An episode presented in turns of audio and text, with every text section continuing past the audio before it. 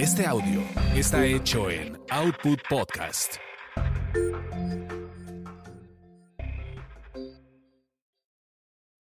Lo que se quedó en el tintero. Lo que se quedó en el tintero. Con Víctor Hugo Sánchez. 30 años de memorias y recuerdos del mundo del espectáculo. Erika Buenfil no aguantó vara y explotó. Una tarde sonó el teléfono en la oficina del Heraldo de México. De mí te acuerdas, no volverás a entrar a Televisa, te lo firmo. ¿Pero por qué? Porque acabas de meterme en un problema tremendo. Por tu culpa acaban de regañarme en Televisa y acabo de perder el personaje. Pero tú dijiste eso que publiqué, Erika. ¿Me grabaste acaso? Sí, te grabé.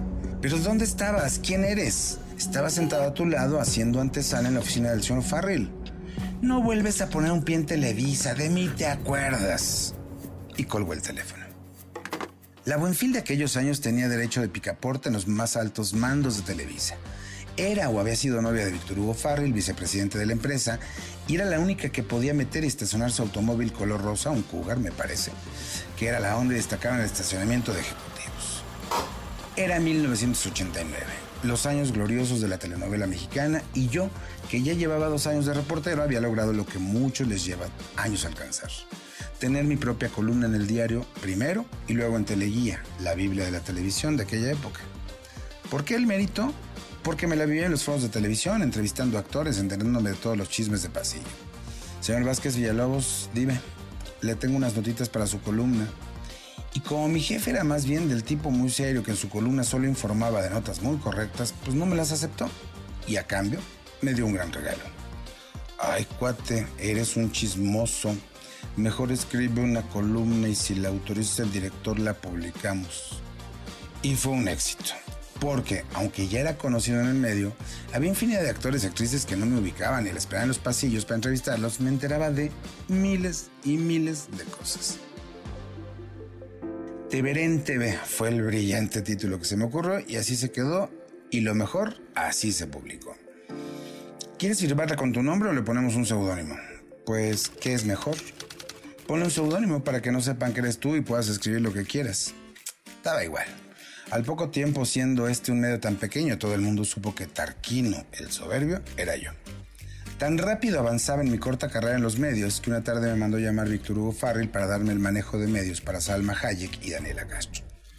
Y ahí, en la antesala de su oficina, me senté a esperar a que me recibiera el poderoso magnate de la televisión.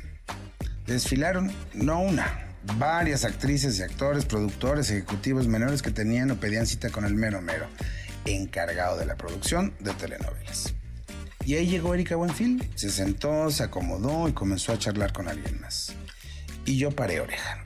No, no, no, no, no. Le dije al productor que haría Blancanieves, pero cuando me dijo que Armandito Araiza sería el príncipe, yo le dije, te confundes. Él puede ser uno de los enanos, pero no el príncipe. Sí, amiga, ¿cómo va a ser él? Si no me pone otro actor, no lo haré. Ese día me tocaba escribir columna y pues bueno, ya tenía el chisme ideal. ¿Cómo demonios te enteraste? Erika, yo estaba sentado ahí junto a ti. ¿Tú? ¿Cómo te enteraste de que yo escribo la columna? Me lo dijo el señor Farrell. Le diré que no te deje entrar.